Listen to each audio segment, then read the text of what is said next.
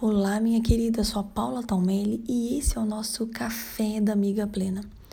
Todas as manhãs, uma dose diária de leveza e plenitude para a sua vida. Hoje quero refletir aqui com você sobre uma frase que é muito comum para uma mente ansiosa.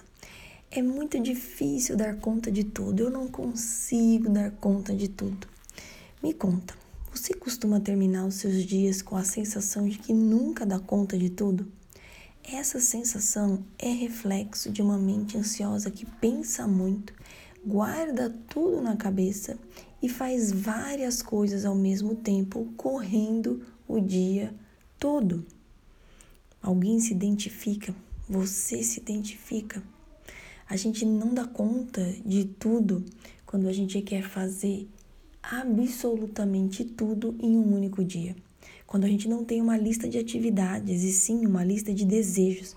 Uma lista de desejos não é uma lista, um planejamento, uma lista de atividades compatível com um dia de 24 horas, onde você também dorme, come, cuida da sua casa, cuida dos seus filhos, é, trabalha, toma banho, vai ao banheiro, faz várias coisas, né? A gente precisa considerar tudo que a gente faz na nossa agenda.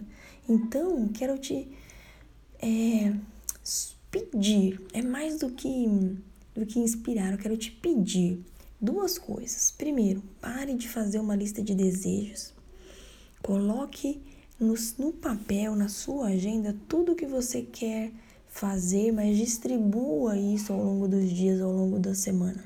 Segundo, pare de dizer que você não dá conta de tudo. O nosso cérebro, do ponto de vista da aprendizagem, entende aquilo que você ensina para ele. Ele aprende o que você ensina. Então, se você ficar dizendo o tempo todo para você mesma ou pensando, é difícil, eu não consigo dar conta, eu não vou dar conta, eu não vou conseguir, é exatamente isso que vai acontecer. Então, comece a declarar logo pelas manhãs aquilo que você quer para você. Eu vou dar conta de tudo que é possível fazer no dia de hoje.